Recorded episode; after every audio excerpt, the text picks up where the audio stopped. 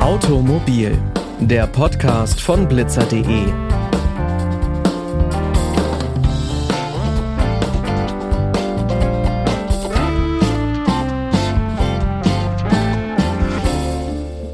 Und damit hi und herzlich willkommen zu dieser neuen Folge.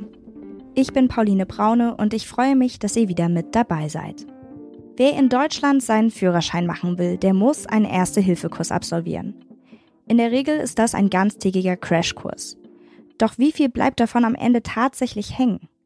Eine repräsentative Umfrage hat ergeben, dass sich jeder Vierte der Befragten nicht zutraut, im Notfall Erste Hilfe zu leisten.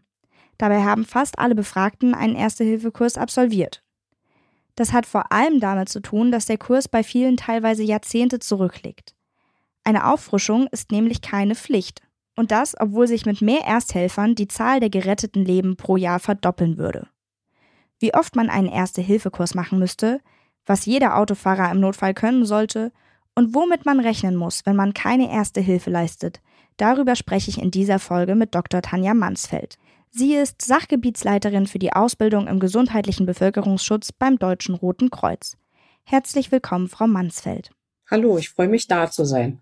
Gerade Autofahrer müssen ja alle einen Erste-Hilfe-Kurs absolviert haben. Und trotzdem sind ganz, ganz viele unsicher. Wie erklären Sie sich das?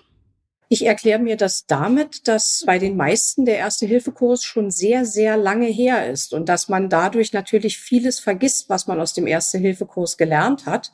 Das zeigen übrigens auch Studien, die es dazu gibt. Es wurden verschiedene Umfragen gemacht und dort wurde festgestellt, dass die meisten sich unsicher sind, was sie überhaupt machen dürfen, was sie machen können. Und viele haben auch Angst, dass sie irgendwas falsch machen. Der Kurs ist, wie Sie sagen, für viele eine Weile her. Vielleicht rufen Sie uns das nochmal in Erinnerung. Was sind denn die wesentlichen Bestandteile in so einem Erste-Hilfe-Kurs? Die wesentlichen Bestandteile im Erste-Hilfe-Kurs sind natürlich vor allen Dingen, wie ich jemanden überhaupt das Leben retten kann. Und das sind ja auch die wichtigen Punkte für mich. Und dazu zählt halt, dass ich lerne, wie ich bei einem Herzstillstand beispielsweise reagiere, um wirklich jemanden das Leben zu retten. Und dazu zählen aber natürlich auch Sachen, wie gehe ich damit um, wenn jemand bewusstlos ist? Wie gehe ich damit um, wenn jemand verletzt ist? Welche Verletzungen äh, behandle ich am besten wie? Wie verhalte ich mich im Falle eines Unfalls? Das sind so, denke ich mal, die Hauptpunkte, die man beim Erste-Hilfe-Kurs lernt. Wie verhalte ich mich im Falle eines Unfalls? Das ist ja vielleicht das, was für Autofahrer auch oft relevant ist. Vielleicht hilft es ja, wenn wir da ganz grob den Ablauf durchgehen. Ich sehe einen Unfall. Was mache ich denn als nächstes? Also das Wichtigste ist überhaupt, dass Sie erstmal gucken, dass Sie die Unfallstelle absichern. Weil so, wir wollen ja dafür sorgen, dass nicht äh, noch nachfolgende Fahrzeuge in den Unfall reinfahren und dann vielleicht auch noch andere Leute entweder gefährden oder noch schlimmer vielleicht verletzen. Das heißt, als erstes sollten Sie die Warnblinker setzen und dann sich Ihre Warnweste anziehen. Und denken Sie immer daran, dass Sie sich auch selber schützen, nicht nur die Person, die Sie retten wollen oder denen Sie zur Hilfe eilen wollen, sondern Sie sollten immer auch schauen, dass Sie, wenn Sie dann die Absicherung der Unfallstelle betreiben, dass sie dann auch sich selbst nicht in Gefahr bringen. Und das würde dann bedeuten, wenn man beispielsweise auf der Autobahn ist, dass man eben auch sich hinter der Leitplanke bewegt, dass man hinter der Leitplanke langläuft, um beispielsweise das Warndreieck aufzustellen. Wenn Sie ein Warndreieck dann aufstellen möchten, dann sollten Sie entgegen der Fahrtrichtung laufen und im fließenden Verkehr eben aufpassen, dass sie, wenn sie dann das Warndreieck aufstellen, dass sie das in ausreichender Entfernung aufstellen. Beispielsweise bei schnellem Verkehr in etwa 100 Meter Entfernung. Wenn wir Kurven haben, dann sollte auf jeden Fall ein Warndreieck vor der Kurve oder bei Bergkuppen gilt das Gleiche, sollte das Warndreieck vor der Bergkuppe aufgestellt werden. Und man kann natürlich auch noch den Verkehr auffordern, langsam zu fahren, dass man einfach einen Arm ausstreckt und den Arm auf halber Körperhöhe auf und abwärts bewegt, so dass die Personen, die auf der Autobahn beispielsweise fahren oder auf der Straße, dass die einen sehen und dass die dann halt in der Lage sind, darauf zu reagieren, nämlich langsamer fahren. Hm. Wenn ich jetzt mich abgesichert habe äh, oder mich selbst geschützt habe mit Warnweste und die Unfallstelle abgesichert habe, wie geht's weiter? Muss ich sofort Hilfemaßnahmen leisten oder erst den Notruf wählen? Also prinzipiell verschaffen Sie sich natürlich erstmal einen Überblick. Wie sieht es eigentlich aus? Also was ist das überhaupt für, für eine Unfallstelle? Was ist eigentlich passiert? Gibt es Verletzte? Damit Sie auch, wenn Sie dann einen Notruf tätigen, auch gut Auskunft geben können, was, was Sie eigentlich vorgefunden haben. Das heißt also, dass Sie schauen, also wie es den Personen geht, bei denen der Unfall passiert ist. Das heißt ja nicht immer, dass wir Verletzte haben, nur weil wir einen Unfall haben. Es kann ja durchaus sein, dass die Personen im Auto sitzen und erstmal nur erschrocken sind wegen des Unfalls. Hm. Genau. Und wenn ich dann weiß, was passiert ist, dann kann ich auch äh, dann jeweils den Notruf absetzen. Und jetzt kommt es natürlich auch so ein bisschen darauf an, was ist überhaupt mit der Person los, die im Fahrzeug sitzt, weil hier meine weiteren Maßnahmen sind. Ich würde einmal bei dem Notruf bleiben weil viele sicherlich auch immer Hemmungen haben, den Notruf zu wählen, aus Angst, was falsch zu machen. Wie genau läuft es ab, der Notruf, nachdem ich mir den Überblick verschafft habe? Es gibt keinen standardisierten Notruf. Also es ist so, dass der Notruf wird in unterschiedlichen Bundesländern unterschiedlich bedient. Das heißt, in einigen Ländern, Bundesländern sind es die Feuerwehren, die dann, wo sie, also wenn sie die 112 beispielsweise wählen, dass sie dann bei der Feuerwehr landen und die Feuerwehr dann halt sozusagen die Rettungswagen und so weiter distribuiert und bei anderen landen sie durchaus beim Roten Kreuz oder bei der Johanniter Unfallhilfe. Das heißt also, die, die, die Anrufe können durchaus unterschiedlich verlaufen. Prinzipiell werden sie natürlich am Telefon erstmal begrüßt. Und dann ist es günstig, dass sie erstmal sagen, wer sie sind und was sie, was überhaupt passiert ist. Das heißt, warum sie anrufen. Aber es ist jetzt auch nicht so, dass wenn Sie jetzt keine, nicht mehr vor Aufregung wissen, was Sie sagen sollen, dass dann keiner mit Ihnen spricht, sondern dann wird durchaus auch erstmal nachgefragt. Das heißt, das Wichtige ist, dass man sagt, wer man ist, wo man ist und was passiert ist und wartet auf das, was äh, jeweils die Leitstelle weiter fragt. Bei einem Unfall im Straßenverkehr wäre die 112 die richtige Nummer wenn es sich um verletzte Personen handelt. Ansonsten wäre natürlich die 110, dass sie die Polizei rufen, durchaus auch eine Variante. Dann nach dem Notruf geht es ja zum Thema Erste Hilfe. Das ist natürlich unerschöpflich, deswegen gibt es ja Kurse, die einen ganzen Tag dauern oder viel länger, um sich darauf vorzubereiten. Aber vielleicht mal ganz allgemein gefragt, kann ich bei der Ersten Hilfe was falsch machen? Ja, kann man durchaus. Und zwar, wenn ich keine erste Hilfe leiste. Das ist eigentlich das Schlimmste, was ich machen kann. Und es ist sogar so, dass wenn ich keine erste Hilfe leiste, und dazu zählt auch, dass ich eventuell halt den Notruf tätige, wenn ich das alles nicht mache, dann ist es so, dass ich erstmal einen ganz großen Fehler mache und mich sogar strafbar mache. Das heißt, ich kann für unterlassene Hilfeleistung angezeigt werden. Was heißt das? Was für Strafen gibt es da?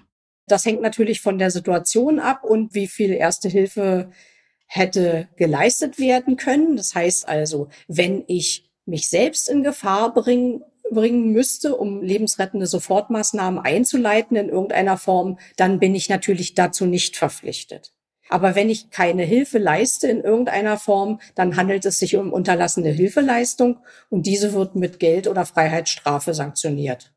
Und wenn ich jetzt erste Hilfe leiste, fiktives Szenario, wir haben einen Unfall, verunfalltes Fahrzeug und ich will die Leute aus dem Fahrzeug bergen und verletzt die dabei zum Beispiel. Also ich mache irgendwas falsch und dem Unfallopfer passiert was. Zählt das dann als unterlassene Hilfeleistung oder kann ich dafür irgendwie belangt werden, dass ich was schlecht gemacht habe? Nein, man kann nicht dafür belangt werden, wenn man etwas falsch macht bei, bei der Erste Hilfe. Also außer wenn man natürlich absichtlich oder grob fahrlässig was falsch macht. Aber vom Prinzip her bekommt man keine Strafe dafür, dass man Hilfe leistet, sondern man bekommt nur eine Strafe, wenn man keine Hilfe leistet. Für die Erste Hilfe bei Säuglingen und Kindern gibt es gesonderte Kurse. Warum ist das so? Wie wir wissen, sind Säuglinge und Kinder natürlich keine kleinen Erwachsenen, sondern haben schon auch einen anderen Körperbau und ähm, zum Beispiel auch einen anderen Herzschlag. Und deshalb ist die erste Hilfe oder die gerade auch Wiederbelebungsmaßnahmen sind dort natürlich andere. Wenn wir jetzt auf allgemeine Dinge der ersten Hilfe eingehen. Ich sage mal, wenn jemand blutet oder so, dann sind die Unterschiede gar nicht so groß. Aber wenn ich jetzt zum Beispiel eine Wiederbelebung mache, dann ist das, ist der Unterschied dort dann doch schon größer. Genau, Sie haben gerade schon angesprochen, das Bluten zum Beispiel, also einfach so klassische Verletzungen. Dafür hat man im Auto zum Glück ja einen Verbandskasten dabei, da das Pflicht ist. Was muss da für den Notfall drin sein? Am besten ist es, wenn man sich einen Verbandskasten nach der neuen DIN-Norm kauft, und zwar nach der DIN 13164. Das ist die Norm von 2022 und das ist die aktuelle Norm für den Verbandkasten. Sie können natürlich Ihren Verbandkasten auch selber nach Listen zusammenstellen, aber vom Prinzip her am sichersten gehen Sie eigentlich, wenn Sie einen fertigen Verbandkasten kaufen. Offensichtlich ist die Unsicherheit bei der Ersthilfe in Deutschland ein strukturelles Problem. Was wäre denn aus Ihrer Sicht nötig, damit sich das ändert?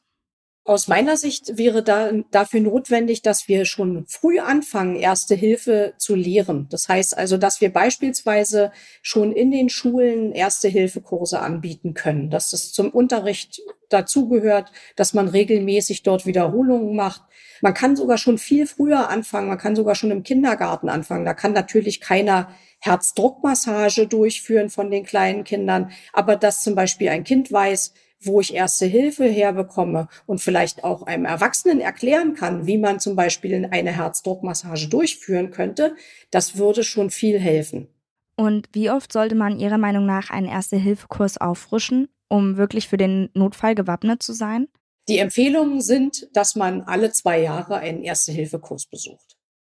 Und zum Abschluss eine Frage, gibt es irgendeine gute Eselsbrücke, die Sie nochmal teilen möchten, was so die Ersthilfe angeht? Die wichtigste Eselbrücke, die ich mitgeben möchte, ist, wenn Sie eine Wiederbelebung durchführen möchten, sollen, wollen, dann ist das Wichtigste, denken Sie einfach an prüfen, rufen, drücken. Das ist die Formel, um Leben zu retten. Prüfen, ob die bewusstlos zusammengebrochene Person noch reagiert und atmet, den Notruf wählen, also Ruf, und in der Mitte des Brustkorbs festdrücken, mindestens 100 Mal pro Minute und nicht aufhören, bis Hilfe eintrifft. Wir haben alle schon gesehen, dass beispielsweise beim Fußballspiel, beim EM-Spiel Dänemark gegen Finnland durch solche einfachen Maßnahmen das Leben gerettet werden konnten von dem Nationalspieler Christian Eriksen. Und dann ist es wirklich am wichtigsten, das Drücken weiterzumachen, statt irgendwie zu beatmen. Muss man das nicht auch zwischendurch machen? Ja, also wenn man das kann und die Möglichkeit gibt, dann kann man auch zwischendurch beatmen. Das heißt, dass man 30 Mal die Herzdruckmassage macht und zwei Beatmungen durchführt. Wenn man aber sich das beispielsweise nicht zutraut oder weil man halt das vielleicht unangenehm findet oder das nicht geht, aus welchen Gründen auch immer, ist es das, die wichtigste Maßnahme, eine Herzdruckmassage durchzuführen. Hier in Deutschland kommt in der Regel innerhalb von zehn Minuten der Rettungswagen, so dass wir mit der Herzdruckmassage ausreichend Sauerstoff durch den Körper bringen können, dass die Person am Leben bleiben kann. Das heißt also, das Wichtigste ist wirklich das Drücken. Das sagte Dr. Tanja Mansfeld. Herzlichen Dank. Sehr gerne. Dankeschön. Der erste Hilfekurs von meinem Führerschein ist nun auch schon wieder über sechs Jahre her und ich muss sagen, nach dieser Folge bin ich motiviert, den irgendwann mal wieder zu erneuern. Damit sind wir schon am Ende der Folge angekommen. Alle Episoden von Automobil findet ihr auf unserer Website blitzer.de. Nächste Woche sprechen wir da über illegale Autorennen. Wenn ihr diese und alle kommenden Folgen nicht verpassen wollt, dann abonniert uns doch gerne bei der Podcast-App eures Vertrauens. Die nächste Folge kommt dann schon am nächsten Montag. Bis dahin wünsche ich euch eine schöne Woche, macht's gut und bis bald.